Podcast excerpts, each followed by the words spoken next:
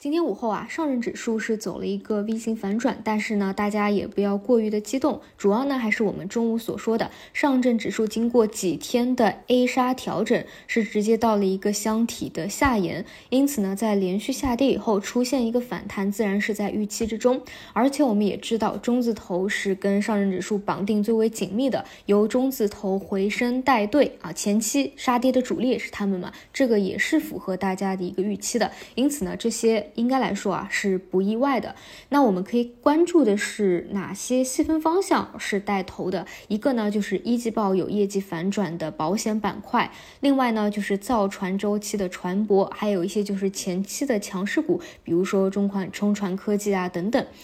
那今天的量能呢，还是没有有效的到万亿以上，因此呢，我这里还是更多的短期去看震荡盘整，依旧是在下方三二二零、上方三四零零这两百个多点的区间当中去做震荡，而更多的上证指数呢，还是被中字头所绑架啊，更多还是震荡的预期。那么最近更为关注呢是双创，因为整体调整的幅度和时间确实是比上证更为充分。那创业板呢，确实这几天也是有非常不错的一个表现。当中也是搭配着各个板块的基本面的情况啊再去做轮动，比如说今天轮到了光伏，但是大家可以去看到啊，光伏板块里面的细分方向依旧是新技术可能会成为一个突破口，比如说 HJT 啊、钙钛矿啊，那前期。锂电池这一边啊，也是 PET 铜箔这个新技术的弹性较好，他们更多呢是去打一个高度的。目前呢，这些低位的方向都还是以轮动为主，资金在轮动做一个回补。比如说前几天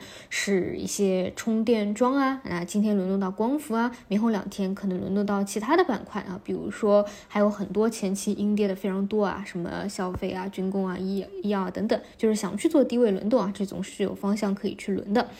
那么那么有一点很明显啊，就是 AI 板块已经。不再是这两波反弹的主力军了。今天 AI 方向其实还是主调整的，这两波指数起来的反弹主力，它都是中特估。很简单的一个逻辑，目前来说，你觉得人工智能还有什么新增的爆款信息吗？以及还有没有还没被挖掘的细分分支？答案是现在暂时还没有。因此呢，还是那个判断，直到下一个爆款出现，或者说直到像算力啊、应用啊调整的都比较充分以后。我觉得才是第三轮开始的时候，否则呢，更多就是去看你的筹码，你的筹码好不好，你回调的幅度如何，你有没有新的边际的变化，或者所谓传言的一个刺激，那可能有一个反弹，但是很明显力度是不如之前的。比如说光模块 CPO 吧，其实前两天呢还有一个传闻，就说国外的、海外的那些公司丢单了，那么就要把百分之二十的单子。拿到国内来，因此呢是刺激了光模块调整一波以后出现了一个反弹，但是很明显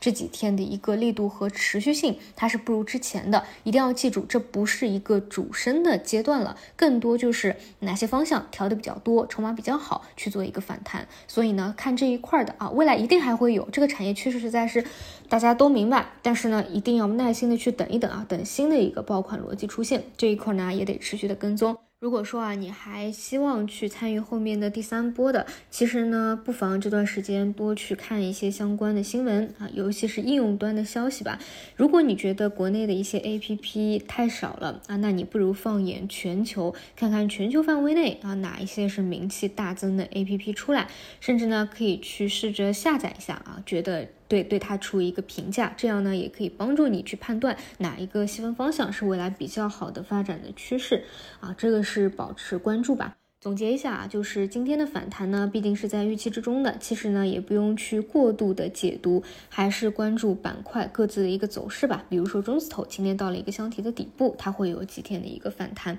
比如说双创啊，前期我们也关注到消化的比较多了啊，这样子的话呢，能更好的去把握各个板块的一个时机。好的，以上就是今天的内容，那我们就明天再见。